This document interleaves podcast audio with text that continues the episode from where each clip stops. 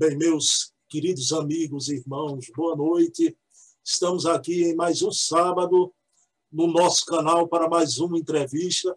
Como já é de praxe, temos sempre aqui, todo sábado, 20 horas, uma personalidade do movimento espírita. Semana passada, tivemos o querido Geraldo Campete, o vice-presidente da Federação Espírita Brasileira, e hoje essa entrevista para o meu coração, ela é muito especial. Não é?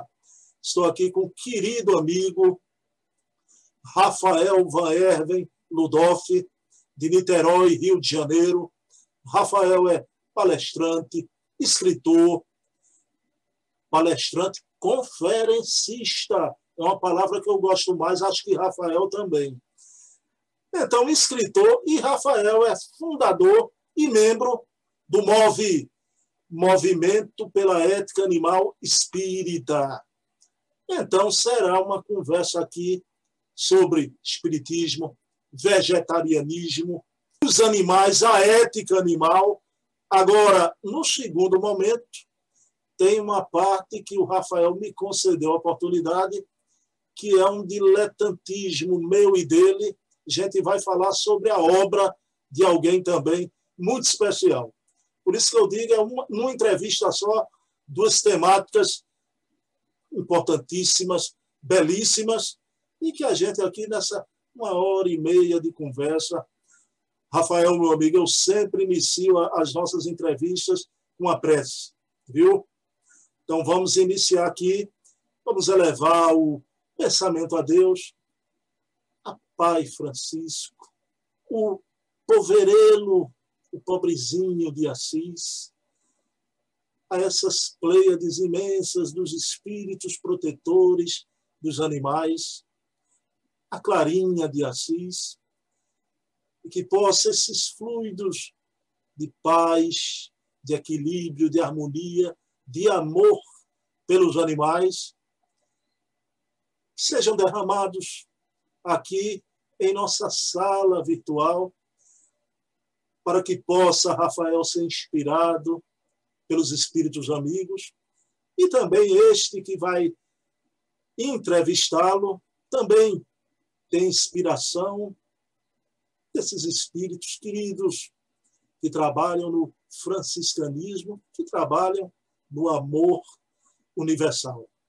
Então, pedindo permissão a Jesus, o amigo incondicional de nossas vidas, iniciamos a nossa entrevista da noite de hoje. Meu querido Rafael, como é que está aí? O Rio de Janeiro continua lindo. Rafael, como é que você está? Tudo bem? Continua lindo, sim, graças a Deus. Temos desafios, né? Assim como nas demais cidades, mas continua lindo, sim. Eu estou bem, graças a Deus aqui cumprindo o isolamento, as regras de distanciamento, né, por causa do Covid-19, mas feliz por estar aqui, meu amigo, por partilhar saberes que amo, amor aos animais, amor à doutrina espírita, amor à natureza, enfim, alegria de poder dividir com você esse espaço para que a gente fale um pouquinho sobre a melhoria das nossas relações com o mundo natural, com os animais, conosco mesmo enfim, a vivência evangélica que permeia tudo isso.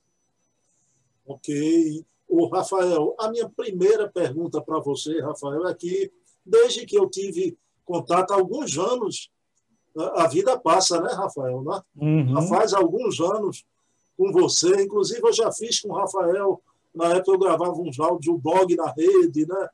Já convidei, Rafael já fez palestra na nossa Casa dos Humildes. Rafael, eu queria saber como foi o teu embarque né, nessa questão do vegetarianismo, do amor aos animais, né?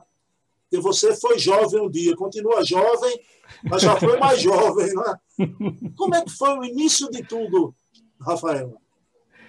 Ô, oh, meu amigo, muito grato pela pergunta. Então, mais ou menos uns 10 anos que eu comecei a me interessar sobre como viver de maneira mais ética, mais respeitosa em relação à natureza e aos animais. Na minha família não tem nenhum vegetariano.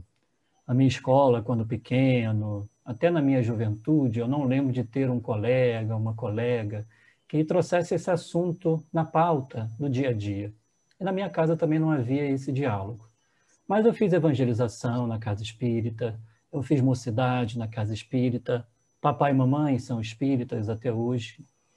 E em determinado momento, na minha maturidade, por volta dos 18 anos, 19, quando comecei a estudar mais seriamente a doutrina espírita, é, eu fui percebendo que haviam elementos ali na doutrina espírita que me apontavam um caminho mais ético para com a natureza.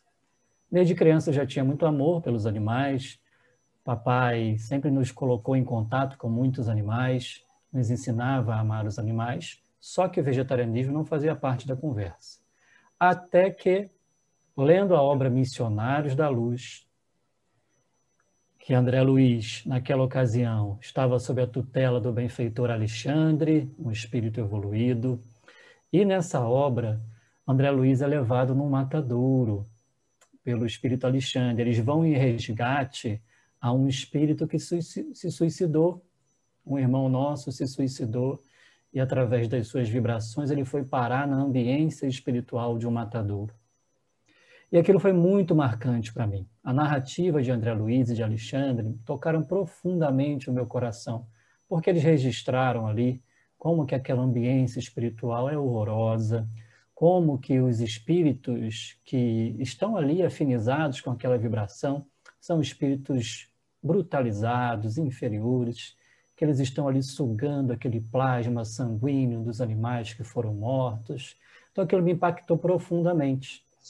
Então eu, opa, eu preciso me aprofundar nisso, conhecer mais a fundo as propostas que me ensinem a ter uma dieta mais ética, que me ensinem a ter uma vida mais moralizada com os animais. Então foi a partir dali que eu me interessei pelo tema. E um pouquinho mais à frente, eu me deparei com a obra Fisiologia da Alma do Espírito Ramatiz. O primeiro capítulo dessa obra me impactou profundamente também. Então, ali ele narra o sofrimento dos animais no abate, narra a vibração que é exalada dessa morte provocada aos animais. E aquilo então foi o estopim para que eu decidisse me tornar vegetariano e pouco tempo depois me tornei vegano. Então, o que me levou ao vegetarianismo, meu amigo Bruno, e isso infelizmente não deveria ser surpreendente e é para muitos, foi o espiritismo a doutrina espírita. Muita gente se surpreende quando me perguntam e eu respondo: foi o espiritismo. Olha, mas como assim o espiritismo? Turma querida, o espiritismo fala sim de vegetarianismo. O espiritismo fala sim de veganismo, fala de amor aos animais, pede engajamento de cada um de nós para que a gente comece a conviver de maneira mais respeitosa e amorosa com os nossos irmãos animais. E isso passa, obviamente, também pelos nossos hábitos de consumo. Então foi o espiritismo que me levou, meu amigo, tá? ao vegetarianismo e ao veganismo. E eu agradeço a você também, desculpe interromper, porque na época que eu li Missionários da Luz e sofri esse impacto, eu logo fui pesquisar na doutrina espírita o que havia mais sobre isso. Então no YouTube eu fui pesquisar o que, que apareceu lá. Um vídeo seu, um vídeo áudio seu, né, narrando as obras de Humberto de Campos, narrando os fundamentos espíritas, que nos conduzem ao veganismo. E era praticamente a época, Bruno, isso tem uns 10 anos, um único vídeo espírita na internet falando sobre isso. Então, te agradeço, meu amigo. assim se passaram 10 anos, né, Rafael? Uhum. Vou ficando velho, né? Rapaz, eu tenho um carinho por esse vídeo hoje, mais ainda por causa de você. Você sempre fala, se refere a isso, ele sempre está guardadinho, sempre eu trago ele para alguma o Rafael, mas deixa eu só colocar uma coisa, eu não iria colocar, porque eu soube aqui agora, e, e confessar também, é, é, para quem não sabe, né? O Rafael, você sabe que, em alguns pontos, a obra de Ramatiz é controversa, não é? Mas eu quero uhum. dar o meu depoimento. Você, o que tocou teu coração primeiro, foi a obra psicografada pelo Chico, Missionário da Luz, já. Isso. E veja bem, Rafael era jovem, Bruno Tavares, um dia, tinha 18 anos, eu sou vegetariano desde muito jovem, viu, E eu tenho que confessar aqui, embora que hoje, homem velho, né, já com acúmulo de coisas, tem coisas em Ramatiz que eu não, não aceito. Agora, eu não posso negar que Fisiologia da Alma, quando eu li, eu tenho uns três capítulos ali impressionantes, uhum. foi Fisiologia da Alma, sim, que fez com que minha alma se movimentasse para o vegetarianismo. Né? Ah, que legal. Então, veja bem, então, muito cuidado quando a gente fica com a metralhadora cerrada, né? As obras antidoutrinárias. Rapaz, é, Deus usa né, os caminhos, às vezes, que os outros acham. Estudar de tudo, né? Estudar de tudo, filtro que convém. De Deus desaguam sempre no bem, né, Rafael? Agora, por favor, ouçam quem tem ouvidos de ouvir, não é não deturpem a nossa fala aqui, né? Rafael, querido, aí vem o MOVE, né? Eu, eu claro que, que questão do nome somente, né? Eu gostava muito daquela coisa, né? O movimento vegetariano espírita, é, como nome fantasia, que é um nome um impacto forte, né? Veja bem. Mas mudou e teve que mudar, não é, para ter uma abrangência maior. Claro. Então hoje o MOVE é o movimento pela ética animal espírita. Aí eu queria perguntar a você essa mudança que se deu, o porquê. Agora que você acrescente. O MOVE perdeu a especificidade. Era espírita, era vegetariano e agora com a ética animal. Perdeu algum desses pilares, meu querido? Me fale dessa mudança do, do movimento vegetariano espírita para o movimento pela ética animal espírita. Já agradeço a pergunta, meu amigo. De forma alguma perdeu essa pegada, essa energia, né? essa base importante que temos com o vegetarianismo. O que, que acontece? Nós fundamos o MOVE por volta lá de dezembro de 2017. O MOVE nasce do encontro de coração de amigos espíritas, todos com funções em suas casas espíritas, e nas redes sociais, nos grupos de WhatsApp, sobre animais e espiritismo, vegetarianismo e espiritismo, que participávamos pelo interesse comum, nós encontramos ali afinidade, fizemos uma amizade e decidimos então unir os nossos esforços e saberes, criando um grupo, um movimento. E, portanto, inicialmente nós pensamos nesse nome, Movimento Vegetariano Espírita. Só que os nossos conteúdos, Bruno, foram sempre muito mais abrangentes do que só o vegetarianismo. A gente sempre falou de proteção animal, da essência espiritual dos animais, sobre ética animal, conteúdos muito mais abrangentes do que só a dieta, que por si só é muito importante e muito impactante. E eu também, na época que fundamos o MOVE, eu estava ali na metade do mestrado, mestrado relacionado a meio ambiente. E eu fiz uma disciplina chamada Ética Animal, num programa de filosofia.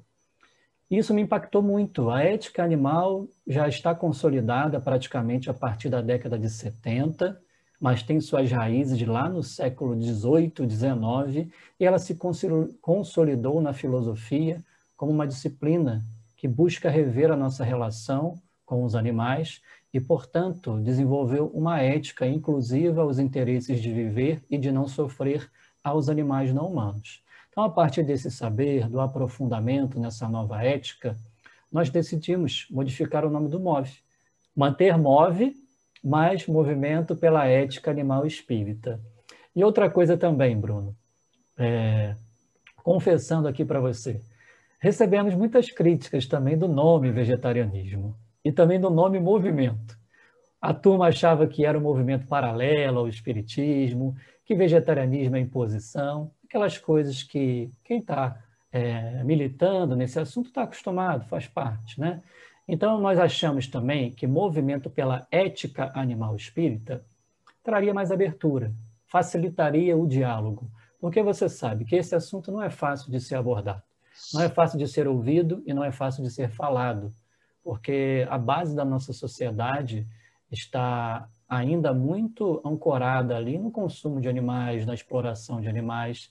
Então, falar né, de uma libertação animal, né, muitas vezes aí, né, levanta os ânimos, né, dificulta um pouco o diálogo. Então nós decidimos e fizemos a mudança para movimento pela ética animal espírita, mantendo a mesma energia, a mesma base vegetariana, vegana e espírita, mas enfim, é, dando um nome mais conforme aqui aos nossos conteúdos. Eu queria pensar um pedacinho da tua fala aí, Rafael. Né? Eu queria que você dissesse qual a base fundamental do MOVE, né? Exatamente o que você falou, o pessoal pensa que é um movimento paralelo, né? Essa base é espírita, espírita que eu falo doutrinária, doutrinária e científica. Me fale dessa base aí fundamental do MOVE, não é? que não é um movimento paralelo, como muitos querem crer, pensando que você falou. Maravilha. O primeiro trabalho que nós fizemos no MOVE foi uma revisão da literatura espírita clássica consagrada para verificar, para compilar em um único documento o que os benfeitores espirituais disseram sobre as nossas relações com o mundo natural. E com aquele olhar vegano, com aquele olhar vegetariano, ou seja, vamos buscar ali o que eles disseram sobre isso. E nós nos surpreendemos, Bruno, porque encontramos assim muita informação, muito conteúdo daqueles espíritos que admiramos muito, nos orientando, nos estimulando, nos estimulando para uma ética animal. Então, nós encontramos Humberto de Campos, Joana de Ângeles, André Luiz e seus instrutores, Caibar Schutel, Ernesto Bozano, enfim, na codificação e nas obras subsidiárias, muitos conteúdos sobre essa temática que abraçamos e estamos carinhosamente divulgando. Então, a partir dessa pesquisa, nós denominamos ela de Catálogo de Referências Bibliográficas Espíritas da Ética Animal. E esse documento ele já está com um pouco mais de 200 mensagens, trechos dos bons espíritos, em mais de 100 obras espíritas clássicas, versando sobre a urgência da melhora da nossa relação com os animais, com o mundo natural. Então, o Espiritismo falou demais sobre isso. Nas obras consagradas, você citou Ramatiz, né? Nós não utilizamos Ramatiz nessa base fundamental. Nós não utilizamos obras que têm uma dada controvérsia. Nós utilizamos só aquelas consagradas. Não que as outras não sejam importantes. Nós escolhemos usar essas que são consagradas para demonstrar ao movimento espírita né, que na base espírita tem sim uma necessidade de mudança de hábitos de relação para melhor com o mundo natural, com a fauna, com a flora. Meu amigo, aquela fala de André Luiz, que no futuro o estábulo será tão sagrado quanto lá, aquela frase não é da terra, né? ela em si é uma revolução, né? uma revolução dentro do, do, do movimento espírita. Meu querido Rafael, veja bem. Eu, eu tenho uma querida amiga, eu quero mandar um beijo para ela. Eu disse a ela que ela assistisse a nossa entrevista, né? Que ela faz parte da Sociedade Vegetariana aqui do Recife, médica, uma médica brilhante, né? o Centro Espírita, que ela faz parte, né? que ela fundou também, Maria Dolores em Boa Viagem, no bairro de Boa Viagem. Pessoal, então vejam bem, Silvia Cavalcante sempre me dizia, se tornou vegetariana, vegana, só que ela era, e isso não é um mal, é um bem, não é? Mas ela era apaixonada pela ideia, Rafael, do, do vegetarianismo. Né? Só que, como você também se referiu, o pessoal vê com uma certa reserva a coisa do vegetarianismo como se fosse um purismo, né? Um purismo eu costumo dizer, viu, Rafael, que não é o, veganismo, no caso, né? não é o veganismo que, e, o vegetarianismo que leva à evolução espiritual. Mas a evolução espiritual, sim, levará um dia toda a humanidade ao vegetarianismo. Né? E ela dizia que entrava nesses fóruns e ela começava a discutir. Ela ficava braba, é, inconformada com aquela. E aí eu, eu queria, Rafael, que você falou a, a coisa da mudança de nome, abrangeu mais, tirou uma certa carga, mas eu queria que você falasse sobre o discurso, a forma com que a gente divulga o vegetarianismo, o, o, o veganismo e também até a causa animal, né? Esse uhum. discurso que a gente quer convencer com aquele ímpeto, né? aquela coisa intensa, né? do idealista inflamado. É por aí, Rafael. Você acha que é por aí? Ô, oh, meu amigo, eu não acho que é por aí, não, né? É, o Espiritismo nos ensina o valor da paz, o valor do diálogo. Kardec dialogou tanto na codificação, né? O Espiritismo não tem aquele espírito de seita, de dogmatismo, enfim, né? De uma luta impositiva para trazer uma ideia ao mundo. Não é por aí. Exige esforço, exige renúncia, exige dedicação, mas não pelos caminhos da violência. E nós acreditamos que, mesmo nas palavras, por sermos espíritas e por termos uma ética animal espírita, que nós acreditamos num diálogo fraterno e amistoso para a divulgação dos nossos conteúdos. E, sobretudo, quando se trata de um conteúdo tão desafiador como esse, Bruno. Como disse, repito, a nossa sociedade está baseada na exploração animal, infelizmente. Portanto, mexer nessa estrutura exalta os ânimos. Então, a gente precisa realmente criar pontes onde erguemos muros. Precisamos, através do diálogo, trazer esse conteúdo que é tão importante e tão urgente.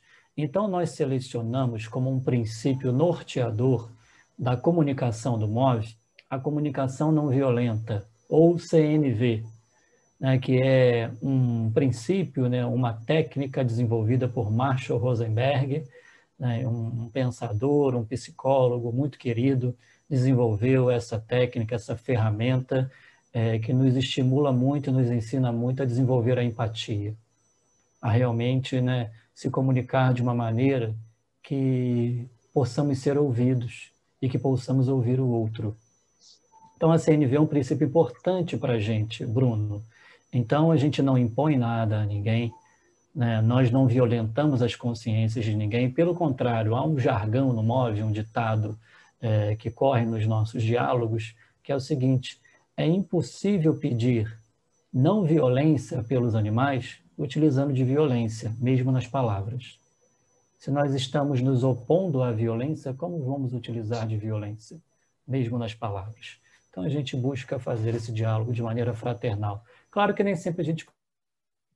Eu sou um apaixonado pelos animais, eu sou um espírito imperfeito, as emoções muitas vezes vêm à tona e nem sempre consigo, de maneira equilibrada, travar um debate, um diálogo desse mas a gente se esforça, eu e os demais membros e membros do MOVE, a participar desse diálogo da forma mais fraterna possível. Não só o vegetarianismo, a causa ecológica, né? Você não pode ser ecoterrorista. Essas causas tão maravilhosas, né? Você não pode partir para aí, né? O, o, Rafael, eu queria a, o Centro Espírita, que é a célulazinha mãe do movimento espírita, não é? E, e, antes, só, só queria fazer uma pergunta antes dessa, eh, Rafael. Todos vocês do MOVE são espíritas. Agora tem uma diversidade, é gente de tudo que é profissão. Uhum. Sim, então, é, todos somos espíritas, foi um, um, critério nosso ali na fundação do MOVE e para a recepção de mais membros ou membros. E outra coisa que a gente estabeleceu como um critério é que não seja somente espírita, mas que tenha função na sua casa espírita. Então, nós somos membros e membros espalhados pelo Brasil, de diversas casas espíritas, e temos até membro do exterior, que é a Marta, ela é de Lisboa, Portugal. Então, ele é evangelizador, ele é palestrante, ele é dirigente, ele é coordenador de atividade, enfim, ele já tem uma base bem elaborada de doutrina espírita. E além disso, assim, a maioria dos membros, nem todos, tem uma atividade profissional voltada ao assunto de meio ambiente, a ecologia, a biologia, a direito animal, a gestão ambiental. Tem uma experiência acadêmica profissional é, nesse sentido. Então, é um grupo diversificado, é um grupo que amo participar, onde fiz irmãos, irmãs, enfim, reconheci né, esses companheiros e companheiras de atividade espírita e a gente, portanto, através dessa diversidade, busca levar essa conscientização para os nossos irmãos e irmãs de maneira mais fraterna possível. Pronto, aí agora a, a questão que eu quero fazer. Né?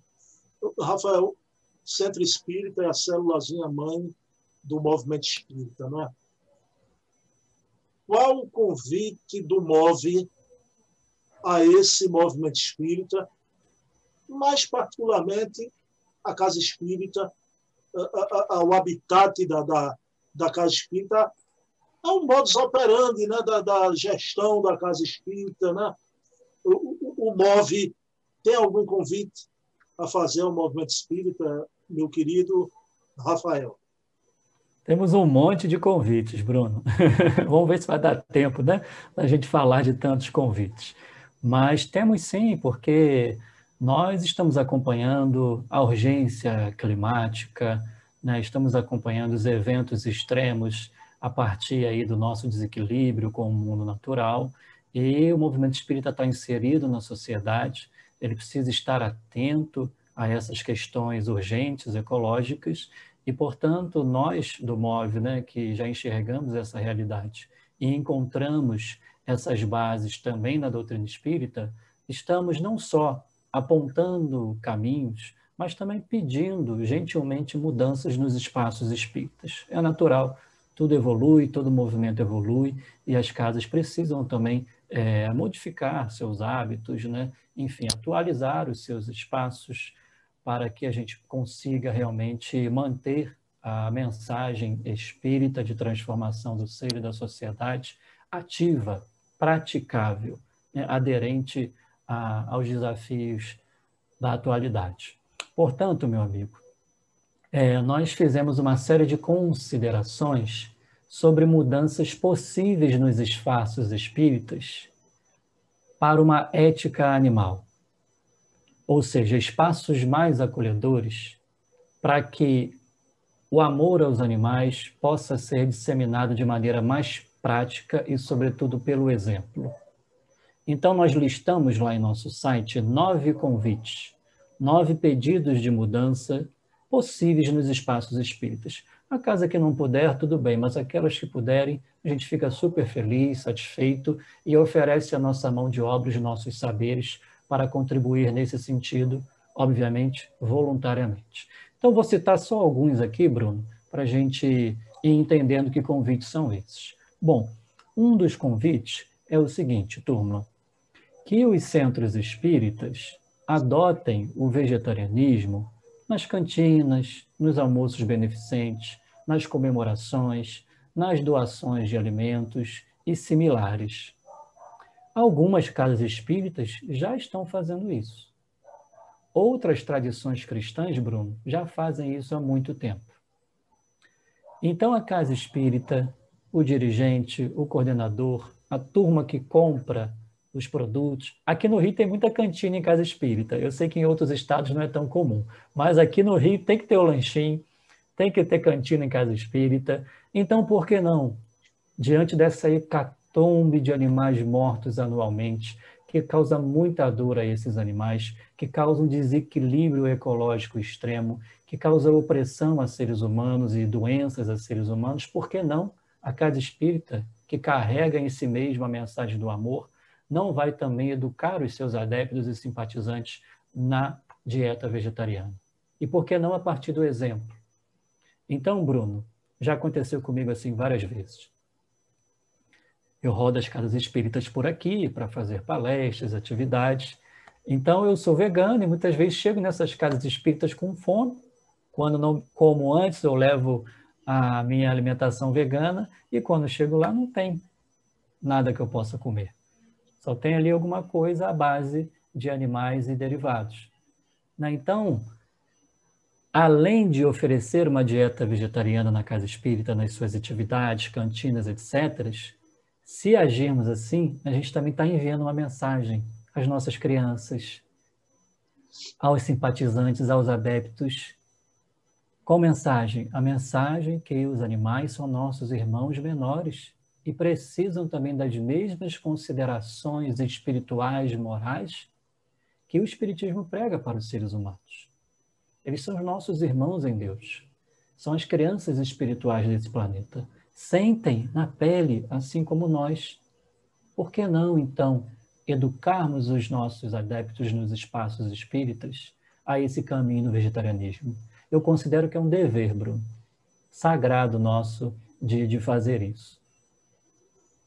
Você quer falar alguma coisa ou vou para outros convites? Não, rapaz, vamos lá, mais convites. Vamos aí. lá, mais um? Vamos lá. Então tá bom. Então vamos para mais te, um. Deixa eu te falar uma coisa, Rafael. Né? Hum. Veja bem, porque a coisa, até o, o, uma cantina vegetariana muda a questão. Vou lhe contar uma coisa. Você está bem informado. O pessoal não foi por mim, viu? Quando ele disse aí que no Rio de Janeiro tudo que é centro tem cantina, aqui no Nordeste menos, viu? É raro você encontrar, viu, Rafael? Uhum. Mas veja bem, vou te dar um exemplo da casa que eu faço parte, né? A gente não tem cantina muito tempo atrás, né? Mas o motivo, na época, o, o presidente, na época, que alegava, era um motivo razoável e, para mim, na época, e hoje ainda racional, né? Você sabe o que é uma mesa mediúnica, não é, Rafael, não é? Uhum, Veja bem, participo. Você, você é leitor estudioso de André Luiz, nos domínios da mediunidade. Rapaz, você sabe o que, é que, que acontecia, Rafael? O pessoal ia trabalhar na mediúnica, médium, doutrinador, médium. Rapaz, aí chegava lá na cantina, 20 minutos antes, se empanturrava de uhum. cachorro uhum. quente, coxinha de galinha, Coca-Cola isso mesmo. Queria ir para reunião mediúnica, não é? Então, o presidente da época, eu acho que a medida dele foi certa. Agora, veja no futuro. E tem a questão também, você pode até objetar, mas, como muita gente, o pessoal tem, tem saída para tudo, né? Ah, mas não come na cantina, vai comer ali na esquina, na padaria. Tudo bem, problema do da padaria lá. Mas, Rafael, veja como o futuro é, é amacia o terreno, né? Veja no futuro com a cozinha, opção vegetariana, não é? Como certas dificuldades seriam sanadas também, né?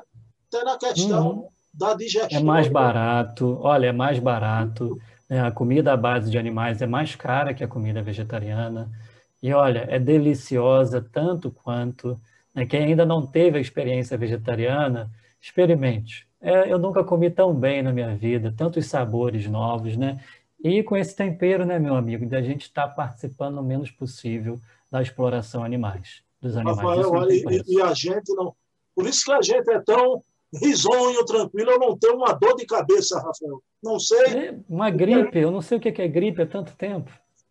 Meu amigo, mas eu fale do, de outros convites mais um pouco. Vamos lá então, mais alguns convites para ficar mais claros para que vocês percebam se essas mudanças são possíveis realmente. Né? Nós cremos que sim. Então, uma outra ideia aqui, meu amigo, é o seguinte: que as federações espíritas disponibilizem cartilhas nutricionais de transição para o vegetarianismo e em favor da vida dos animais, que são também seres espirituais em evolução. E, além disso, aperfeiçoem ali os materiais doutrinários caso eles não estejam adequados diante dessa ética animal espírita, dessa proposta que está espalhada pelo mundo inteiro de ética animal. Por que, que eu estou dizendo isso, Bruno? É, eu tenho um diálogo muito bonito com outras tradições cristãs ou não, vegetarianas e veganas também. Diálogo com Hare Krishnas, diálogo com católicos, com adventistas e com a turma da academia, né, pesquisadores, né, que também publicam muito conteúdo, pesquisam muito conteúdo sobre ética animal, sobre direito animal, direito da natureza.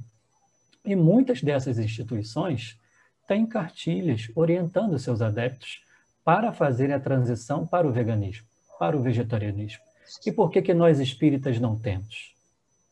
Entende? Então, eu acho muito importante. Por exemplo, nós temos uma, várias associações médico-espíritas. Por que, que não os médicos não podiam fazer uma cartilha? E disponibilizar em seus canais, nas suas redes sociais, ajudando os espíritas a conhecer essa temática e a fazer a sua transição de maneira segura. E eu tenho aqui uma novidade, Bruno. É uma novidade, a gente está muito feliz com isso. É, nós enviamos uma proposta para a Federação Espírita Brasileira é, para pensarem numa cartilha é, nesse teor. E a proposta foi aceita muito bem, e provavelmente, eu não posso garantir nada, provavelmente esse ano a gente vai ter uma cartilha dessa aí pela Federação Espírita Brasileira, né, ajudando aí os espíritas a, a fazerem ou a pensarem nessa transição. Então, a gente acha muito importante. Então, se tiver um coordenador, um dirigente, um escritor, alguém da AME, algum nutricionista, algum nutrólogo que esteja nos assistindo, pense nisso. Converse com sua casa espírita, chama lá o conselho doutrinário, é, busquem pessoas capacitadas e ajudem né, as pessoas a, a, a construir esse mundo melhor para si mesmos, para os animais e para a natureza como um todo, da qual fazemos parte. Meu amigo, eu quero aqui dar o parabéns à FEB, né? a Federação Espírita Brasileira, pela acolhida. Né? Realmente está mais do que na hora. Né? Antigamente uhum. eu dizia, viu, viu, Rafael, pelo menos em tese, esse tema precisa começar a ser discutido em casa espírita, em tese. Mas agora não é mais em tese. A gente chegou ao momento de, de, da prática da ação, realmente. Né?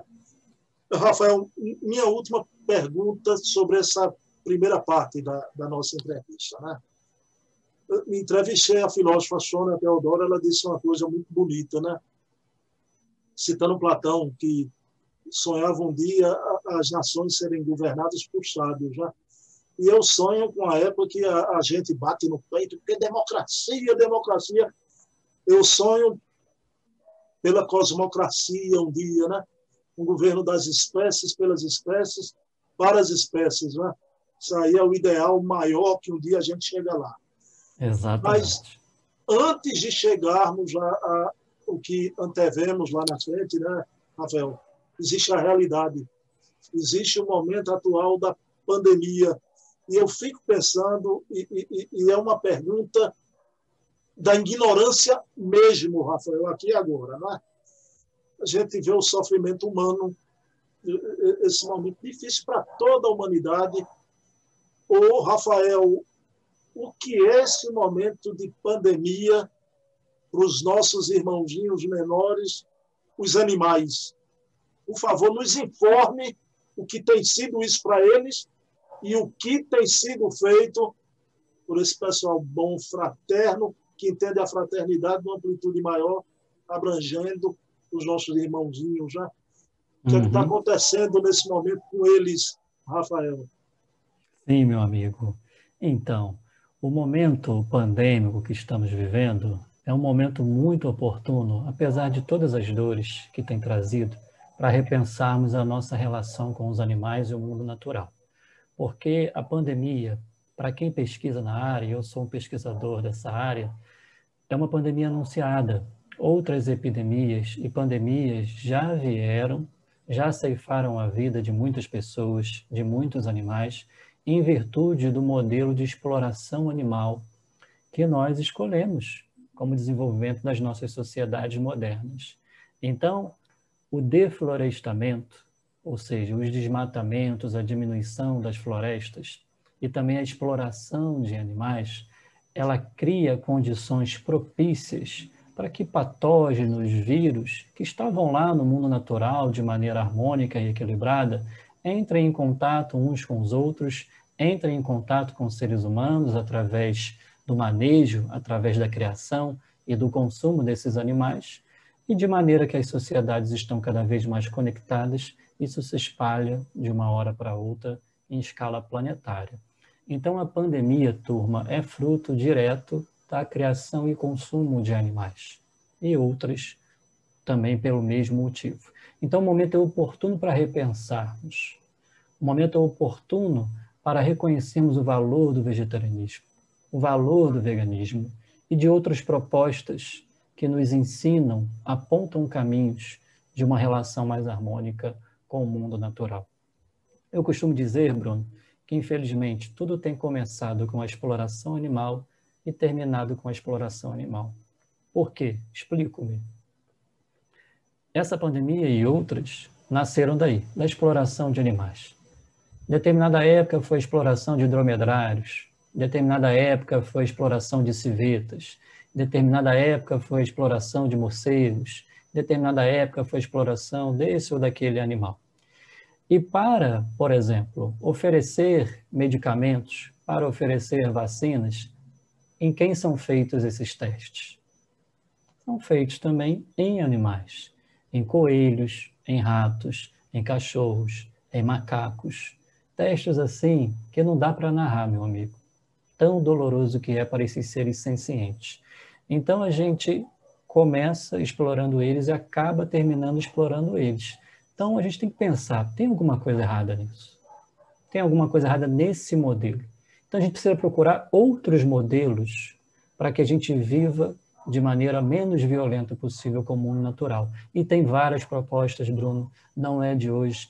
Vegetarianismo, veganismo são apenas uma dessas propostas. Existem muitas outras.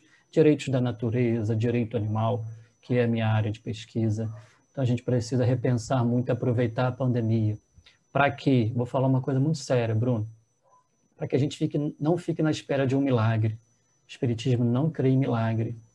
A gente precisa repensar as nossas ações, condutas e comportamentos com o mundo natural. Se continuarmos agindo da mesma maneira, novas pandemias poderão vir e ainda piores do que essa. Então, o momento é esse: o momento da gente repensar, dar passos que a gente ainda não deu. Então, o vegetarianismo é um caminho muito importante para isso. Perfeito, perfeito, Rafael. Meu amigo, então, agora surpresa eu não anunciei nem essa segunda parte no, no posterzinho que eu divulguei né, pelas mídias. Né? Pessoal, é o seguinte, né, a gente falou aqui dos animais, isso remete né, a Pai Francisco, né, pai da ecologia, o protetor dos animais. Agora, eu fiquei muito encantado quando eu conheci Rafael há 10 anos atrás, né? Então, porque confesso a você que eu não encontrava há 10 anos atrás. Hoje ainda, quase da mesma forma, né, Rafael? Alguém que gostasse de estudar a obra de um autor que eu adoro. Né? E, e vejam bem, alguns asseveram que ele não é espírita, ele não é espírita.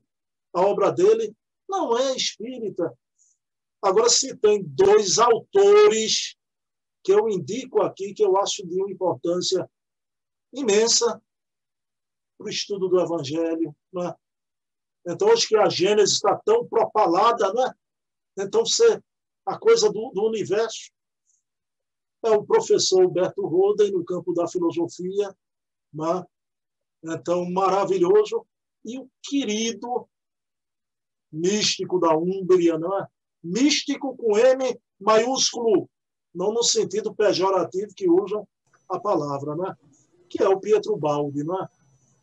Pessoal, eu, pessoal aqui de, de, de Recife, muita gente sabe, eu estudo Pietro Baldi, comprei a obra toda de Pietro Baldi desde os 19 anos, né, Rafael? E me encantei. E, e o, o, ponto, a interseção de Ubaldi com o Espiritismo é total, cabal. A gente vai ver daqui a pouco porque eu estou aqui com um estudioso, o, o, o Rafael, eu, usar a palavra, eu não gosto dessa palavra, ficou muito surrada, Rafael. Um ativista, né? É, um ativista de Ubaldi, mas é um, uma pessoa que divulga o balde, tem grupos de estudos do, do Pietro Baldi, e eu combinei com o Rafael, Rafael, vamos falar na obra de Ubaldi até para quebrar certo ranço Mesma forma uhum. que você falou com a palavra vegetarianismo, né? Isso. E eu pergunto aqui a você, Rafael, como foi a tua aproximação com a obra ah, do querido professor Pedro Baldi? Como é que foi isso? Ô, oh, meu amigo, realmente estudar o balde, encontrar o balde foi uma das maiores alegrias da minha vida, né? Sou um estudioso, como sou estudioso do Evangelho, é obrigação chegar em o balde. O balde explica tão bem o Evangelho de Jesus, explica na sua essência espiritualíssimo o Evangelho de Jesus. E ele traz essas leis divinas que a gente estuda tanto no Espiritismo, estuda tanto no Evangelho, de maneira tão prática, de maneira tão concreta que parece que a gente consegue tocar a, as leis de Deus com as nossas próprias mãos. Então, faz aí também, acho que uns 10 anos, que eu me deparei pela primeira vez com a obra do professor Pietro Baldi.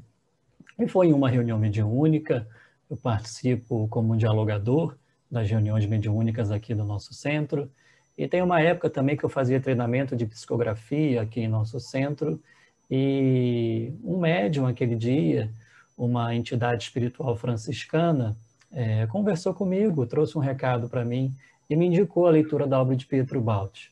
E mais à frente, depois de um tempo, fui o porquê que veio essa orientação espiritual. Então eu comecei a estudar a obra a partir daí, de uma indicação da espiritualidade, de um amigo franciscano que me acompanha, um frei desencarnado que me acompanha. Querido, um abraço para ele. E tempos depois eu fui perceber, Bruno, através é, de orientações espirituais dos dirigentes espirituais do nosso centro, que a nossa casa recebeu algum tipo de ascendência, de influência do professor Pietro Balti. Tá? Então, por isso que havia ali na nossa casa espírita um planejamento no mundo espiritual de fundarmos um grupo de estudo de Pietro Baldi lá em nossa casa. Então, nós fundamos lá atrás esse grupo de estudo, Desde então, cada ano a gente realiza um seminário dialogando com a comunidade sobre a obra de Pietro Baldi, já estamos aí no nono seminário. Nós realizamos um congresso nacional de Pietro Baldi aqui em nossa cidade, em Niterói, promovido pelo nosso grupo espírita.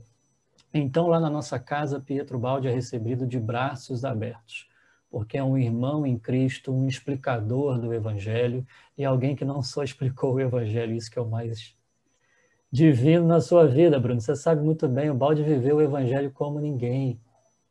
O Balde viveu o evangelho como ninguém. Pode-se falar qualquer coisa da obra de Ubaldi, mas a vivência evangélica dele é algo impressionante que estimulou muito a minha vida. Muito. O Balde tem uma influência como um pai na minha vida impressionante. Então, eu, você, muitos estudiosos de Ubaldi, conhecidos do movimento espírita antigo e atuais, ao estudar a doutrina espírita e ao estudar a obra de Pietro Baldi, encontrar ali um, uma correlação, uma complementariedade, né? os princípios sendo desenvolvidos, um diálogo tão maravilhoso entre essas duas obras divinas de Kardec e de Ubaldi, que eu não consigo imaginar como seria a minha compreensão de vida hoje sem esses dois pilares, sabe? Então, assim, eu fui tocado por essa mensagem espiritual e a partir dali não parei mais, não parei mais. Me envolvi com a turma que estuda Pietro Baldi e aí a gente corre para cá, corre para lá, fazendo entrevistas, escrevendo, fazendo seminários. Viajei para a Itália para conhecer os caminhos que o Baldi fez por lá, para trazer materiais de pesquisa também. O Baldi é italiano, né? Nasceu lá em 1886, lá em Foligno, na Itália cidade ali do lado de Assis, uma estação de trem.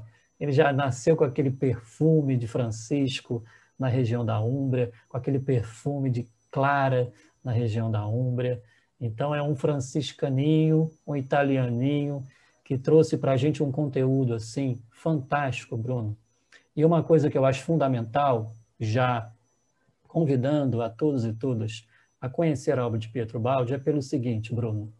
O Baldi fez um estudo que carecemos, penso eu, na literatura espírita. Um dos aspectos que carecemos é a origem e destinação do espírito. Detalhes sobre isso. O Baldi estudou muito, muito, tem mais ou menos cinco tratados, cinco obras, nas 24 obras ubaldianas, que, eu não gosto nem desse nome, tá, o baldiano, mas tudo bem, que descreve a origem do espírito e a nossa destinação. Olha, Bruno, você sabe, Kardec perguntou várias vezes aos espíritos, lá na codificação, sobre a origem dos espíritos. E os espíritos falaram que não era o momento apropriado ainda. Não é verdade? Então o balde vem pós-Kardec, pós-virada do século XX. Desenvolve os seus conteúdos já com uma ciência mais amadurecida, uma filosofia e uma religião mais amadurecida, o espiritismo jamais difundido. E ele, portanto, pesquisa, através do seu método inspirativo, as origens e destinação nossa. Então, é algo fantástico a gente conhecer esse tratado dele da origem e destinação do ser. Então, quem é curioso sobre isso, eu sou muito curioso sobre isso. Eu acho de suma importância dar qualquer passo na minha vida, tendo o mínimo de saber sobre a nossa essência espiritual, sobre as nossas origens e a nossa destinação. E o Balde tem muito a oferecer nesse campo. O, o, Rafael, eu vou fazer uma linha do tempo aqui com você, tentar, não é? De forma uhum. cronológica, né? Rafael, uma coisa que quem não sabe, viu, pessoal? O, o, o, quando o Balde teve um rasgo, a palavra evolução, né? ele usou até aquela expressão eureka, né? do Visconde de Sabugosa. Né? Mas, mas, o Balde disse que é um devedor a Allan Kardec. Porque uhum. quando ele leu o livro dos Espíritos, não é isso, Rafael? Isso mesmo. É, ele teve realmente uma visão que ele não tinha antes e que o ajudou muito. Mas eu quero do comecinho. Foi ótimo que você disse, ô, ô, ô, Rafael. Ele era da aquela região da Úmbria, uma alma eminentemente franciscana, que você disse, é, uhum. é, é, pessoal, o Balde recebeu aquela teoria toda das noures, né? as altas correntes de pensamento, só que ele provou cientificamente como? Através da vida dele. Isso. Ele pegou aqueles princípios do Evangelho e foi ver se funcionava. E funcionava, né, Rafael? Aí a pergunta que eu te faço: franciscano, o pessoal renunciou a um palácio, a uma vida principesca para ensinar inglês lá em Módica, né? Mas aí eu queria que você falasse, Rafael, com o teu cabedal maior que o meu. Rafael, eu posso dizer uma coisa a você? Não fique chateado, não. Eu vou usar essa palavra por falta de outra, tá? Por falta de outra. Eu tenho uma inveja danada de vocês, rapaz. Já. Sabe por quê, Rafael? Porque eu aqui em Recife, sozinho, não encontro uhum. ninguém que goste de Ubalde. Nem você, minha amiga, minha parceira de estudo doutrinário, oradora espírita, estudiosa, Valéria Pessoa. Nem você, Valéria Pessoa, consegui. Ela gosta. Ô, Valéria, ô, Valéria. Olha aí, vamos lá, Rafael. Tá vendo, Valéria? Maledeta, vou usar a palavra italiana. Maledeta. Aí, veja bem, meu, meu querido Rafael. Aí o balde, em Módica, lá nos confins da Sicília, né? como se fosse um, Sul da Itália. uma creche aqui do Nordeste. Então, mas ele lá numa torrezinha, Tanuta Santo Antônio, começa a receber em verões já sucessivos a grande síntese. Eu queria uhum. que você, porque pessoal, essa é a obra-prima do balde. Claro, uhum. e o Rafael tira de letra isso. Fale um pouquinho sobre a importância dessa obra, Rafael, a grande síntese. Ô, oh, meu amigo, falo sim. É... Bom, o Balde escreveu 24 obras, como já disse, e a primeira obra mais conhecida e que rodou o mundo e que tem um valor espiritual científico fantástico foi a Grande Síntese. E para que o Balde iniciasse essa sua obra missionária, para que realmente essa sua mediunidade inspirativa, para que essa captação noúrica se desenvolvesse, ele precisou realmente fazer essas renúncias franciscanas, evangélicas, para que então ele pudesse ser capaz de recepcionar, de canalizar, de psicografar essas obras. E a primeira de todas, que é a base fundamental de sua obra, como se fosse um tronco e as demais obras fossem os ramos ali desenvolvendo os conteúdos, é a grande síntese. A grande síntese explica a existência de Deus e a existência do espírito através da ciência moderna.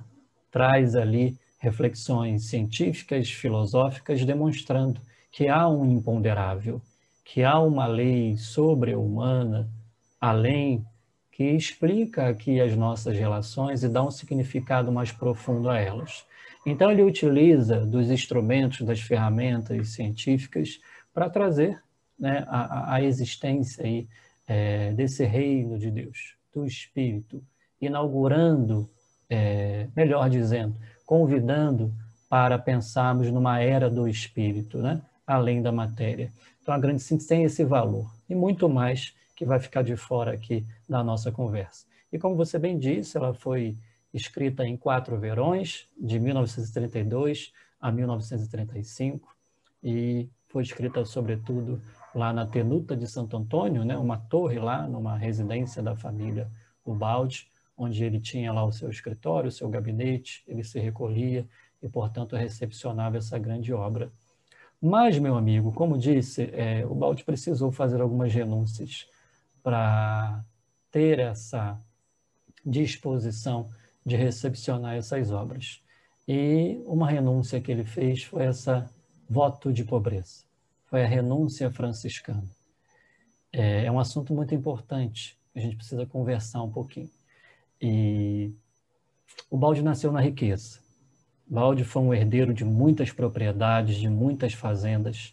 Quando jovem, então, escolheram uma esposa para ele, então trouxe também um dote que multiplicou mais as suas riquezas. E como o Bruno bem disse, ele é um espírito franciscano. Muitos pesquisadores e espíritos disseram que ele foi Frei Leão, ou seja, o grande amigo secretário de Francisco de Assis lá no século XIII. Então já é uma alma que já teve uma experiência linda com Francisco de Assis. É, então nessa vida um franciscano nasce na riqueza, né? Olha só como que isso soou né, diferente para o professor Pietro Balti. Então ele fez o voto de pobreza, Bruno. Ele renunciou a todos esses bens hereditários que recebeu, porque entendia que não são frutos do seu próprio trabalho e que para assumir uma vida espiritual e, portanto, a missão para que ele veio, ele precisava viver com o necessário, o mínimo possível para que pudesse garantir a sua subsistência e, portanto, se dedicar com mais afinco a uma obra espiritual. E ele fez isso até o fim da vida dele, desde que fez a renúncia franciscana. Rafael, é, é, você falando a, a, grande síntese que o Emmanuel diz que é o evangelho da ciência, né? Eu esqueci de dizer, excelente. O evangelho da ciência, meu Deus. Mas vê, vê, vê bem, Rafael, olha, e ele tem uma coisa comum com você, viu, meu amigo, viu? Que Rafael é advogado, né? advogado no campo do direito animal e dos Sim. direitos da natureza, viu? Exato. Rafael está tá totalmente, né, a vivência dele profissional, idealista, tudo, né? Ele foi fazer direito, né? E, e o primeiro contatozinho dele com o Brasil foi uma tese, não, não é, Rafael? Uma tese que ele fez, né?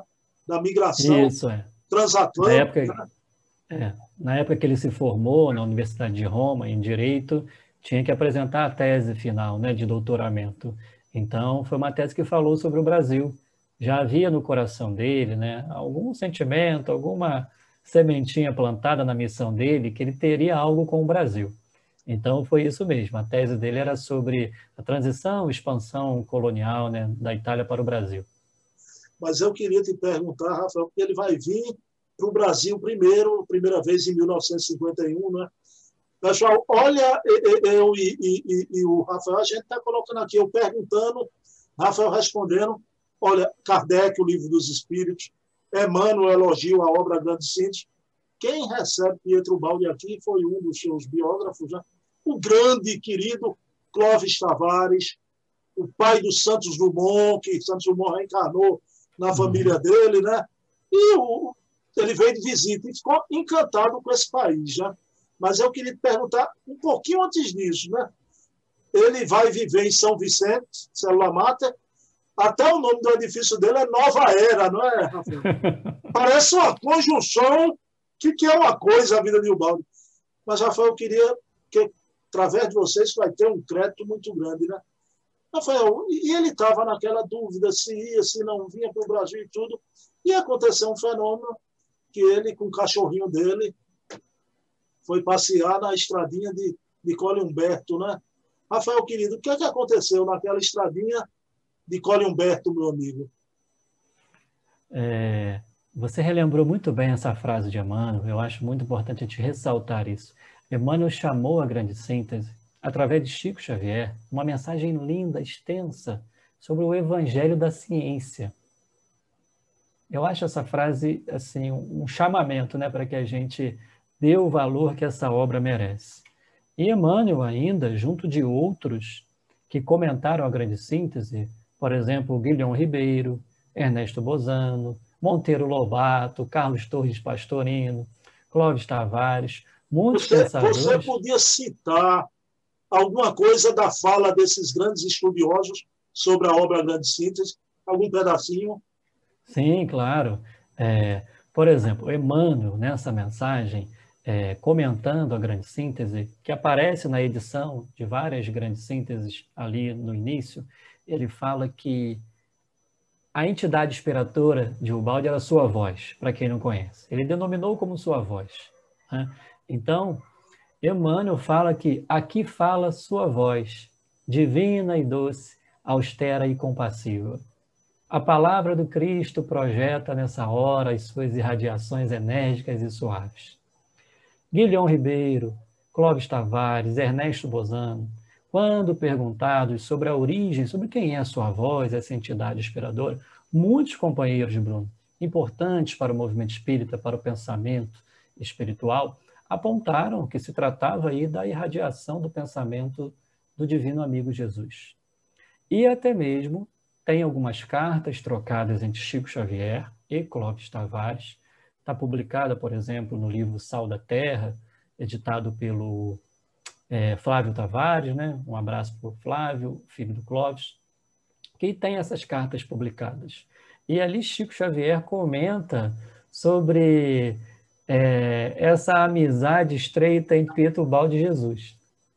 Fala da mediunidade de Ubalde, que ela tinha uma sintonia muito forte com Jesus.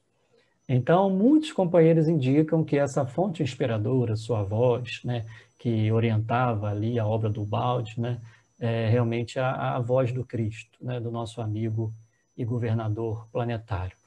É, então, há muitos comentários sobre a grande síntese, turma, não dá para apresentar aqui, mas eu acho que esse comentário que o Bruno trouxe, ressaltando que Emmanuel fala que é o evangelho da ciência, é muito importante. Então, ele pede que a gente se curve e estude essa obra de fonte aí, né, das mais altas possíveis. Bom, meu amigo, sobre. É, você me perguntou sobre o voto de pobreza, não foi isso? Estradinha, o que é que aconteceu em Colhumberto? Ah, sim, sim, sobre esse encontro lá em Colhumberto, na Peruja. Pietro Baldi ele tinha o hábito de passear de manhã cedo para orar e refletir sobre a vida, receber ali os eflúvios do mundo natural, da natureza. E quando o Baldi, herdeiro de muitas riquezas, administrador de muitas fazendas e sem aptidão para isso, decidiu firmemente que não queria mais vivenciar esse tipo de vida, a família não entendeu, os amigos não entenderam, a sociedade não entendeu. Ou seja, como é que alguém muito rico vai renunciar a tantas riquezas em nome do Evangelho? Algo absurdo para muitos. Né? Quando balde faz isso, ele precisava receber alguma confirmação do alto no coração dele. E, portanto, o balde sai de manhã cedo, na sua caminhada habitual, e vai passear nessa estradinha de Colhumberto. Junto dele havia apenas uma testemunha desse fenômeno maravilhoso que a gente vai narrar aqui. Era um cachorrinho, Bruno. Um cachorrinho que saía para passear com ele. Isso está narrado, tá, turma, no livro Um Destino Seguindo Cristo uma das últimas obras de Ubaldi, ele já muito experiente, já com mais de 70 anos.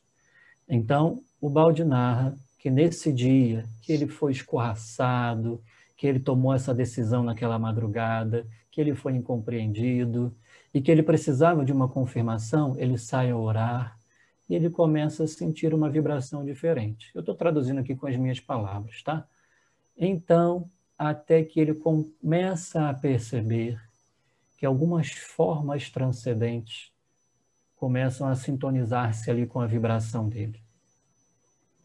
E ele vai percebendo que havia ali um diálogo sem voz, sem palavras articuladas, um diálogo vibratório, até que então ele percebe que de um lado havia a figura de Cristo e do outro a figura de São Francisco caminhando junto dele.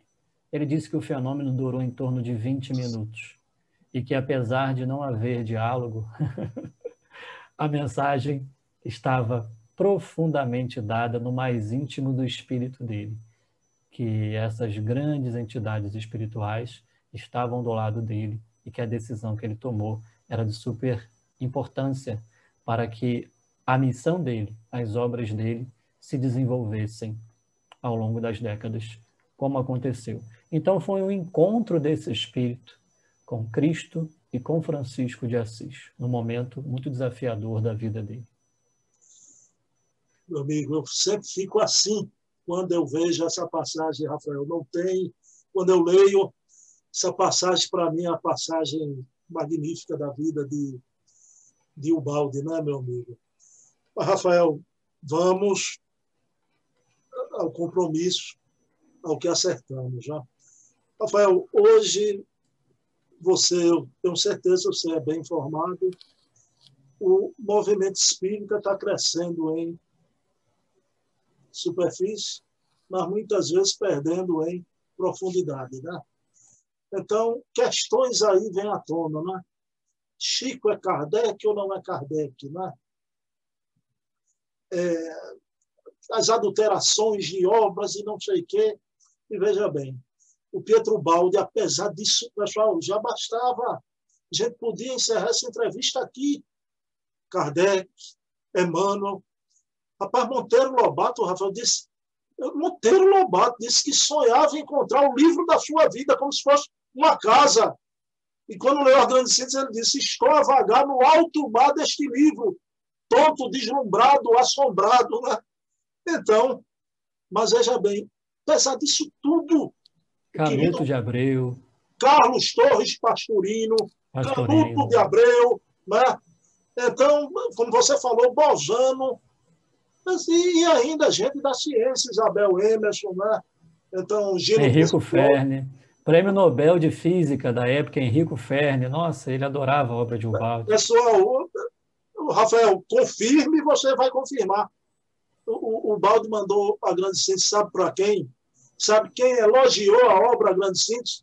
Alberto Einstein. Disse que para o cérebro dele, cansado do racionalismo, essa obra fez muito bem a ele, né?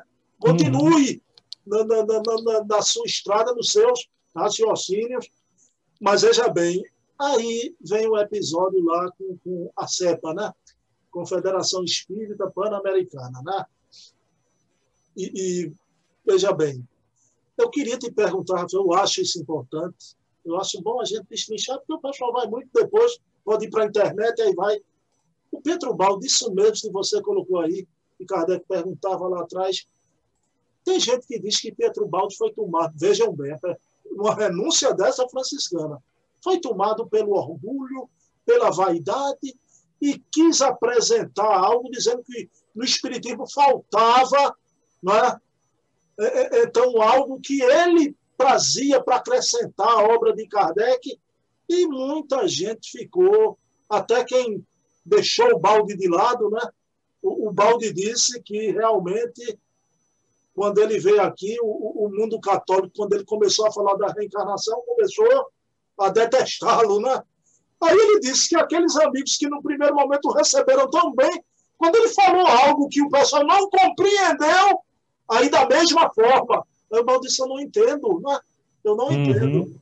Meu amigo, e, e, você, inclusive, eu vou deixar a descrição do site, viu, do, do. Vou deixar essa palestra aqui na descrição. O, o Rafael tem, tem, uma exposição muito boa sobre isso. Mas fale um pouco, Rafael, como foi essa desinteligência, uhum. que foi a maior, dizem, né, de Ubaldi uhum. com o movimento espírita. Ótimo, Bruno. Grato pela oportunidade. É, se existe uma coisa que me entristece aí nessa questão, é que esse episódio ele afasta as pessoas de estudarem a obra de Pietro Baldi. E isso eu acho gravíssimo. Uma coisa é a gente discordar, é a gente debater sobre esse ou aquele ponto. Outra coisa é nós divulgarmos episódios mal entendidos, desinteligências, de tal maneira que desestimulem as pessoas de conhecer um tratado desse, como é a obra do professor Pietro Baldi. Então, vamos lá, o que, que aconteceu? O Balde foi trazido para o Brasil pelo movimento espírita, que se entusiasmou com a mensagem de Pietro Balde, a mensagem que circulou o mundo, e Pietro Balde atendeu a esse chamado, agradeceu muito a Kardec, ao movimento espírita, mas quando ele chegou aqui no Brasil, se mudou para cá em 1951, e ele foi desenvolvendo as suas obras, os seus princípios, e ele traz conceitos né, que não estão desenvolvidos na obra espírita em alguns pontos. Então, muitas pessoas reagiram a isso como se o balde não fosse espírita, ou como se o balde tivesse que ser espírita. Enfim, o lema de Ubaldi sempre foi, isso é importante, Bruno, universalidade e imparcialidade. O balde ele não iria ser espírita, ele não iria ser católico, ele não iria ser protestante, ele não se filiaria a nenhum tipo de grupo, porque a mensagem dele, o método dele, a abordagem dele era universal e imparcial. Então ele não queria se envolver nessas lutas pela verdade. Ele queria oferecer a pesquisa dele para todos que quisessem conhecê-la. Portanto, lá em 1963, houve um convite para que o Balde participasse do sexto CEPA. É, é uma confraternização espírita pan-americana e lá na Argentina, em Buenos Aires, ia acontecer essa reunião para debates de assuntos espíritas. E o Balde, muito conhecido, foi convidado então para participar por algumas pessoas que presidiam é, esse encontro. E o Balde já estava muito idoso, ele não pôde ir presencialmente, porque ele já estava muito idoso, estava muito ocupado com a escritura de suas obras. Então, ele envia uma tese, um documento, é, respondendo aos pontos que foram enviados para ele, que seriam debatidos é, nesse evento. Então, o Balt, à maneira de um livre pensador, escreve uma tese fantástica e nessa tese ele aponta o futuro das religiões. Então, ele critica, por exemplo, é, os grupos que estão muito dogmáticos, que estão muito encastelados nos seus princípios e fazendo disso uma luta de esgrima com outras religiões, com outras filosofias. Então, ele aponta o caminho da unidade é, e ele oferece gentilmente, Bruno, a sua pesquisa de mais de 40 anos, mais de 8 mil páginas, ao movimento espírita para conhecer.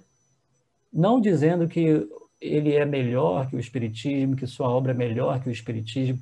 Quem está acostumado com pesquisa, que é o meu caso, não se trata disso. Você fez uma pesquisa e você está oferecendo para quem interessar. Então ele oferece. Só que, Bruno, o que, que acontece? Essa tese de Ubaldi foi recepcionada por alguns espíritas, por alguns, não pela maioria, não por todos, como uma afronta. E isso foi lá na Argentina. E aqui no Brasil, quem trouxe esse assunto para cá publicou de uma forma como se o Balde tivesse realmente é, ofendido o movimento espírita, quisesse superar o espiritismo, dizendo que o espiritismo estava atrasado, e não era isso. E, portanto, isso se tornou quase que uma verdade aqui no Brasil, que o Balde queria superar o espiritismo, então o movimento espírita tem que rechaçar, não tem que estudar a obra de Pietro Baldi.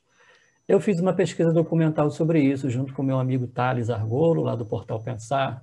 Nós buscamos esses documentos, encontramos uma mensagem de Ubaldi original, uma biblioteca na Espanha, mandaram para a gente em PDF, e traduzimos essa mensagem, e levantamos as revistas da época, os documentos da época, para a gente reconstruir essa história e tentar descobrir né, mais alguns detalhes do que, que houve realmente.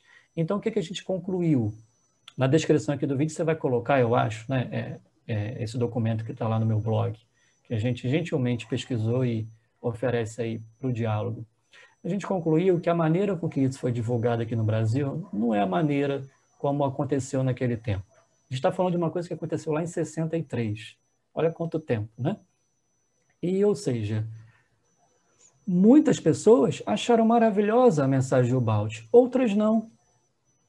E o próprio vice-presidente, o presidente dessa comissão lá do CEPA, que à época não receberam bem essa mensagem, tempos depois procuraram Pietro Baldi, conversaram com Pietro Baldi e Pietro Baldi esclareceu tudo dizendo: "Oxe, eu estou estranhando como que essa mensagem foi recebida dessa maneira". Meu interesse nunca foi de polemizar, eu agradeço muito ao Espiritismo, tudo isso. Né? E eles saíram de lá constrangidos, dizendo que estavam perante um missionário, se arrependeram de terem é, assinado aí esse abaixo assinado contra o balde.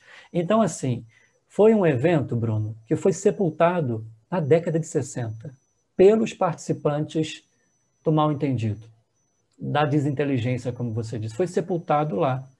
E a gente vê isso vindo à tona hoje em dia por pessoas do movimento espírita. As pessoas envolvidas sepultaram isso, foi um mal entendido e ficou lá. E hoje em dia, 40, 50 anos depois, a gente vê isso vindo à tona ainda. Então, esse documento que a gente, essa pesquisa que a gente fez, é, faz ali uma linha do tempo, demonstra as cartas, a gente pega as cartas das pessoas publicadas, demonstra as pessoas falando desse mal entendido, demonstra as pessoas que aceitaram a obra de a, essa tese de Ubaldi e mandaram para as revistas os textos de Ubaldi. Enfim, a questão é: não utilizemos isso como algo que nos afaste da obra de Pietro Baldi. Como a gente perde em espiritualidade, em conhecimento da origem e destinação do ser, como a gente perde em conhecimento do Evangelho quando a gente deixa a obra de Ubaldi ali, sabe, num lugar que não tem espaço nas casas espíritas. A gente perde muito, é o meu modo de entender, né, a partir dessas pesquisas, eu acho que não faz sentido a gente ficar levantando essa bola hoje em dia ainda, né? Eu digo assim, Bruno, para finalizar minha fala, sem tomar muito tempo. Eu digo assim: bom, tem 24 obras de Ubaldi aqui na minha mesa, as 24. E tem essa carta que teve o um mal entendido. Aí uma pessoa chega aqui e me pergunta, Rafael, você pode me oferecer alguma coisa sobre Pietro Baldi? Eu gostaria de conhecer. O que, que você ofereceria, Bruno? Se eu ofereceria uma das 24 obras, você pegaria esse mal entendido e ofereceria. É. Eu, Rafael, entregaria uma das obras para a pessoa estudar por si só, conhecer, e não pegar um mal entendido sepultado lá atrás, né, que é um evento obscuro, desinteligência acontecido né? e todo aquele tratado espiritual maravilhoso acaba se perdendo no meio dessa polêmica. É uma pena. Agora, deixa eu fazer aqui um, um, um alto elogio, né? um alto elogio, não a mim, a, Casa dos Humildes que eu faço parte. Né? Você vê como é uma coisa, parece que é uma convergência. Né? O, o, o, os espíritos orgulhosos do passado, né? que sintonizam com o Pai Francisco, com a obra de Ubaldi, vem para o Nordeste do Brasil e faz parte da Casa dos Humildes, né? é ao lado das vovozinhas também, Rafael. Mas eu queria fazer um alto elogio à biblioteca da Casa dos Humildes. Alto, porque é a casa que eu faço parte, né? E também a minha querida amiga Valéria Pessoa, que é ela, Rafael, que faz a seleção dos livros, né?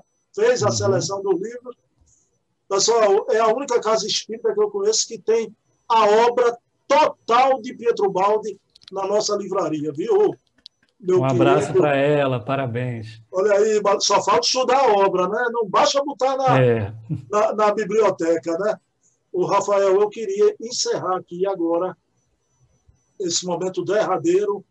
Você me disse, isso é razão, a gente vai apresentar isso para é, é, é contraditar a presença de Ubaldi no, nos estudos espíritas, mas há um fato que eu acho que é de importância imensa, imensa, e, que eu queria encerrar a nossa entrevista, que, acredite, viu, já vai em 30 entrevistas, essa para o meu coração, estou aqui num, num banquete.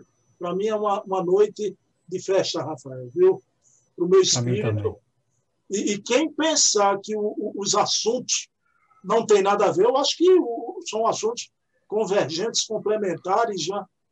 Rafael, eu queria que você narrasse o encontro do querido Pietro Baldi com essa grande antena da espiritualidade superior, o Chico Xavier, né? na presença de Clóvis Tavares, na presença do, do Joviano, daquela turma toda de Minas. Né? E eu queria que você, aqueles detalhes principais, não, não esqueça, pelo amor de Deus. Vamos fechar a reunião. Como foi esse encontro? Muita gente não sabe do balde com o Chico, lá em Pedro Leopoldo, meu querido Rafael. Esse encontro foi um dos maiores presentes que a gente já recebeu da espiritualidade maior. Eu sempre me emociono também, Bruno, quando relato esse encontro. É, o balde, então, foi trazido aqui para o Brasil por um grupo de espíritas. Clóvis Tavares e muitos outros criaram uma comissão pró-vinda de Pietro Balde para o Brasil. E ele veio para o Brasil para fazer uma série de conferências, de visitas para divulgar a sua obra. E ele ficou aqui de 22 de julho até dezembro de 1951. Ele fez, Bruno, nessa época, ele estava com 65 anos, mais de 80 conferências em torno de 40 cidades. Ficou 100 dias por aqui, né? E só em 52 que ele se mudou definitivamente para o Brasil. E nesse roteiro de viagens de Ubaldi, é, entre várias cidades, estava, obviamente, um encontro com Chico Xavier em Pedro Leopoldo. E foi designado lá a casa do Dr. Rômulo Joviano, na Fazenda Modelo. Então, esse encontro aconteceu em 18 de agosto de 1951. 18 de agosto é o aniversário do professor Pietro Baldi. Então, foi ali 17 e 18 de agosto, eles estiveram juntos essas duas almas tão queridas, Pietro Baldi e Chico Xavier. E nesse encontro, meu amigo, duas mensagens maravilhosas foram recepcionadas por essas duas grandes almas, Chico Xavier e Pietro Baldi. Sentaram à mesa 12 pessoas. O número é sugestivo, né? Numa ponta da mesa sentou Pietro Baldi, na outra ponta da mesa sentou Chico Xavier. E fazem a oração e, portanto, os dois ali começam a receber grandes mensagens do alto. E após, Chico Xavier começou a relatar algumas presenças espirituais ali presentes. Bom, Pedro Baldi recebe uma mensagem de sua voz, entidade inspiradora da sua obra, e essa mensagem exalta a missão de Ubaldi aqui no Brasil. Uma mensagem linda, demonstrando ali proteção, estimulando esse grande missionário. E do outro lado da mesa, qual foi a mensagem recebida por Pietro Baldi? Está lá, ó, aquele amigo lá no fundo lá do vídeo do Bruno Tavares. Nosso querido pai Francisco de Assis, que também, através de Chico Xavier, dita uma mensagem profundíssima, um presente para nós que estudamos Evangelho e Espiritismo, dirigida a Pietro Baldi, falando da importância da missão dele, falando, enfim, mensagem assim tão profunda e tão importante para todos nós, para Pietro Baldi. Mensagem disponível na obra do Clóvis Tavares, chamada 30 anos com Chico Xavier, um clássico, uma obra importante, e outras obras como Grandes Mensagens da Lavra aí de Pietro Baldi, essa daqui foi organizada pelo querido amigo lá de Campos, é, esqueci o nome dele, Bruno. José Amaral. José Amaral, seu José eu, Amaral, Rafael, né? Eu me correspondi durante muitos anos com o José Amaral. Que legal, que legal, que legal. Eu vou muito lá a Campos, né, no Instituto Pietro Baldi, tenho amigos lá, os, os herdeiros do seu Zé Amaral, Dona Leinha, vovó Leinha, viúva do seu Zé Amaral, uma amiga querida. Mas, enfim, então, Chico recebe uma mensagem de Francisco de Assis. Turma, o que mais a gente precisa para ir correndo atrás da obra de Ubaldi? Eu fico pensando nisso, Bruno. Uma criatura, eu acho que Chico só recebeu essa mensagem assim de Francisco de Assis. E uma coisa que eu digo, Bruno, recebeu essa mensagem na Fazenda Modelo, naquele lugar que Chico psicografou Paulo Estevão, naquele lugar ali que continha a presença de espíritos superiores que orientavam Chico Xavier, protegiam Chico Xavier. E ali, Francisco de Assis dita uma mensagem ao Balde. E ali nessa mensagem, vou ler um trecho para vocês, só um trechinho para deixar um gostinho, Bruno. Ali, essa mensagem de, de Francisco de Assis diz assim para o balde: Quando o silêncio se fizer mais pesado ao redor de teus passos, aguça os ouvidos e escuta. A voz dele, veja só, ressoará de novo na acústica de tua alma. E as grandes palavras que os séculos não apagaram voltarão mais nítidas ao círculo de tua esperança. Falando ali da ascendência espiritual de Cristo e de Francisco na vida de Pietro Balti. Então, uma mensagem linda. E além disso, Bruno, Chico Xavier começou a relatar, após ler essa mensagem, as presenças espirituais ali nessa confraternização, nesse banquete espiritual. E estavam presentes a mãe desencarnada de Pietro Baldi, o filho Franco Ubaldi desencarnou na Segunda Guerra Mundial em 1942, desencarnou muito jovem, estava lá. Uma irmã de Ubaldi que desencarnou muito novinha. E a mãe dele, Chico diz assim, ela está dizendo que para Cristo, para Cristo você é um apóstolo, mas para mim você é meu garofanino, meu pequeno cravo. e Chico relatou, Bruno, que ele viu o balde antes de viajar para o Brasil, lá na, no túmulo de São Francisco de Assis orando. E o balde confirma, sim, antes de viajar eu fui lá, orei no túmulo de Francisco, né? Enfim. E Chico narra também o seguinte, que uma entidade espiritual, não foi dado o nome, pede a doutor Rômulo Joviano, o anfitrião daquela reunião, que vá ali na estante e pegue a obra Parnaso de Além Túmulo. Imagina a expectativa de Clóvis Tavares de todo mundo, né? E pede que abra o prefácio. O prefácio se chama Minha, Palavras Minhas, escrito pelo próprio Chico Xavier, e, olha, e olhasse a data que Chico Xavier escreveu aquilo ali, como se fosse a sua primeira obra mediúnica, né? E estava, sabe o quê? Dezembro de 31, essa mensagem do Chico. Então, ele destaca o seguinte: Pietro Baldi inicia sua obra com a mensagem de sua voz, chamada Mensagem do Natal, que foi em dezembro de 1931. Ou seja, Bruno, os espíritos superiores, através do Chico, disseram assim: há um planejamento do alto na agenda do Cristo para que a mensagem de Chico e a mensagem de Ubalde acontecessem. Há pontos de encontro entre elas. Há um planejamento. E, portanto, os espíritos não apontaram essa correlação à tua né, indicando ali, né, convidando, turma, vamos estudar essas obras. Elas são complementares, elas se ajudam, elas são importantes para todos nós. Não vamos criar separatividade com isso, não. Vamos deixar esses mal entendidos de lado. Olha só, né? A chancela de Francisco de Assis, na presença de Emmanuel, na presença de Francisco de Assis e desses espíritos maravilhosos ali. Então foi um encontro assim louvável, a gente precisa contar isso para todo mundo. para todo mundo, porque é um encontro assim realmente que traz para a gente muitas lições maravilhosas e aponta a grandeza desse missionário que dizia assim, eu gosto muito dessa frase curta de Ubaldi, sem bondade não se pode dizer a verdade. Sem bondade não se pode dizer a verdade. Então é uma mensagem franciscana, é uma mensagem cristocêntrica, é uma mensagem espiritualíssima que precisa ter espaço em nossos corações, né? Meu amigo, agora é minha vez, né? Agora é minha vez, essa fecho de ouro, esse fecho de ouro da nossa reunião. Rafael, querido, suas breves palavras de despedida para o nosso público, antes da gente fazer a prece, suas palavras de despedida aí para quem nos escutou, eu tenho certeza, adoraram a nossa entrevista. Eu agradeço profundamente a oportunidade, o espaço dado.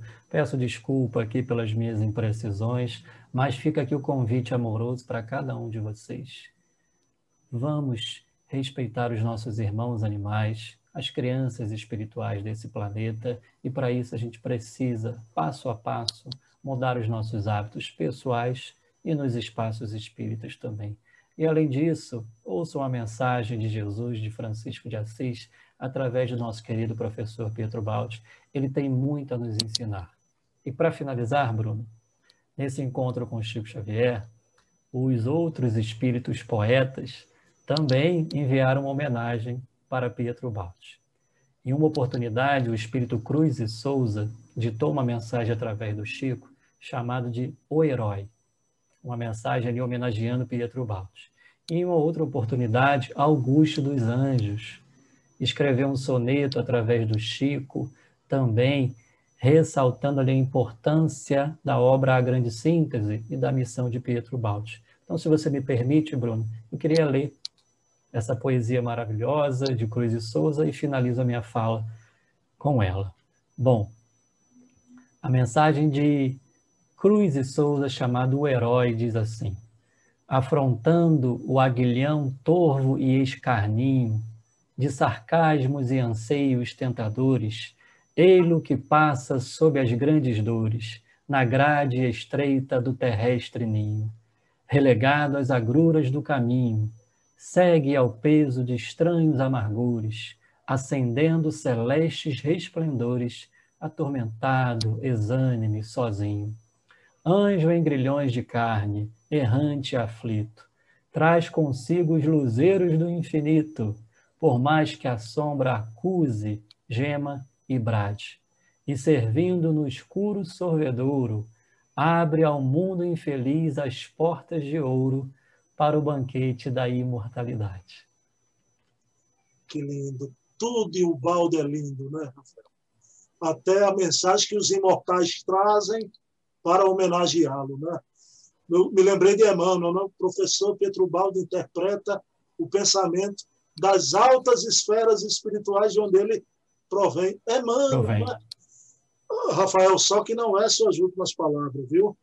Que é praxe aqui no nosso canal, na nossa entrevista, o convidado faz a prece final, viu? Ótimo. Então vamos orar. Ok. Vamos orar.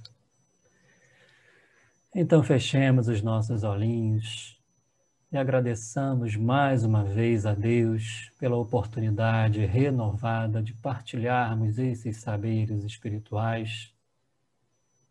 E roguemos a Jesus, a Francisco de Assis, a esses grandes amigos espirituais que nos auxiliem um pouco mais a vivenciarmos essas mensagens que abraçamos que o Evangelho se faça em nossa voz, em nossos ouvidos, em nossas mãos, que as mensagens espirituais trazidas através de Chico Xavier, de Allan Kardec, de Pietro Baldi, desses grandes missionários de Jesus, sejam recepcionadas de maneira amorosa, aberta em nossos corações, em nossos espaços, e que possamos então, a partir dessa misericórdia divina, fortalecer a nossa fé, o nosso ânimo, a nossa vontade, fortalecer os nossos laços de amor, pois somos uma verdadeira família espiritual, e estendê-la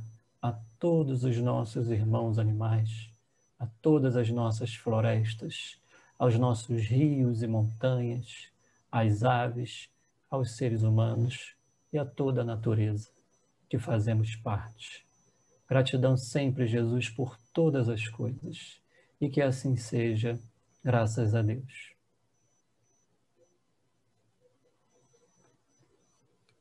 Meu querido Rafael, um abraço virtual, viu, Rafael? Para você. Pessoal, a gente no início amou a criação. É a camisa do Move. Oh, era uma camisa dessa. Vou, vou, Vou dar meu endereço. Vou te enviar, vou te enviar. Pelo zap. O Rafael, no início, conversávamos eu e Rafael. Rafael é descendente de holandês, aí ele disse, Rafael Van Herven Ludolf, que o Van Herven lá na Holanda é como o Silva aqui no Brasil, né? Agora, não sei se você sabia, se não sabia, vai ficar sabendo. A, a gente, para reencarnar aqui, primeiro veio um príncipe, Maurício de Nassau, cuidar da nossa terra aqui, a Veneza brasileira. Por isso que Recife é uma terra maurícia, né? Então, numa noite de tantas coincidências, você vê a importância de dois holandeses na minha vida, né? o, o, príncipe Maurício de Nassau e meu amigo Rafael Van Herven Ludolf. Querido, foi uma satisfação de verdade, viu? Você sabe Agradeço. disso. Agradeço. Né? Para mim também. Você sabe. É recíproco. Muita paz. Até a próxima. Vai haver uma próxima, viu? Vai sim. Paz e bem. Sigamos. Beijo na alma, Rafael.